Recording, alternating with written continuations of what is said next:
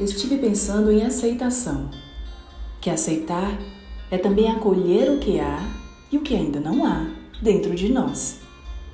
Como diria Yang, o que negas te submetes, o que aceitas te transforma. Por quê? Porque uma vez reconheçamos a nós mesmos e aceitemos o que somos ou não, abrimos a porta para a mudança. Não é possível colocar pérolas numa caixa repleta de tijolos quebrados sem que antes abramos a caixa e, ao reconhecer os pedaços, retiremos os cacos aos poucos, substituindo pelas pérolas sem pressa. Mas como trazermos isso à realidade sem que nos rendamos a ela? Sobre isso, diria Clarice Lispector, tal qual fez um dia Renda-se, como eu me rendi. Mergulhe no que você não conhece, como eu mergulhei. Não se preocupe em entender. Viver ultrapassa qualquer entendimento. Nos rendamos então à aceitação.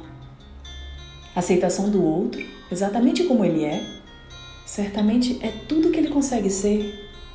E principalmente aceitação de nós mesmos hoje é um dos primeiros passos para conseguirmos progredir, melhorando-nos, incluindo pérolas na caixa dessa nossa vida. E mais ainda, é um passo crucial à compreensão e aceitação de tudo aquilo que por ora ainda não sabemos por que compõe essa caixa, por que está ali, embora às vezes achemos que sim. Felicidade também é isso é uma aceitação corajosa e resiliente da vida que luta pacificamente para ser. É caminhar um passo de cada vez, com resignação à frente do imutável, mas revolvendo a caixa e criando a partir de tudo que pode ser controlado, moldado.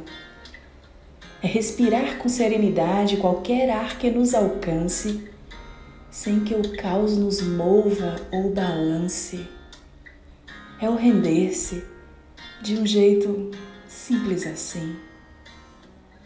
E poucas coisas são tão curativas quanto estarmos completamente rendidos diante da mais pura aceitação de nós mesmos, enquanto trabalhamos o autoconhecimento, desenvolvemos-nos espiritualmente e construímos aquela melhor versão de nós que hoje ainda não é.